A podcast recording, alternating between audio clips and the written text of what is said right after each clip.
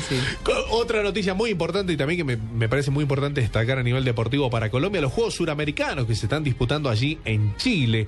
Quedan cuatro días a partir de este sábado y la selección colombiana va segunda en el medallero. Primero va Brasil con 158 medallas en forma total, 67 doradas. Colombia superó a la Argentina, tiene 28 medallas doradas, sumando un total ¿Son juegos de, de qué, eh, Juegos Suramericanos. ¿De qué? De atletismo, de, Ah, de, de deportivos pista, en general. Sí, sí, sí, Ah, deportivos. que y se hicieron alguna vez en Medellín. Exacto, exacto.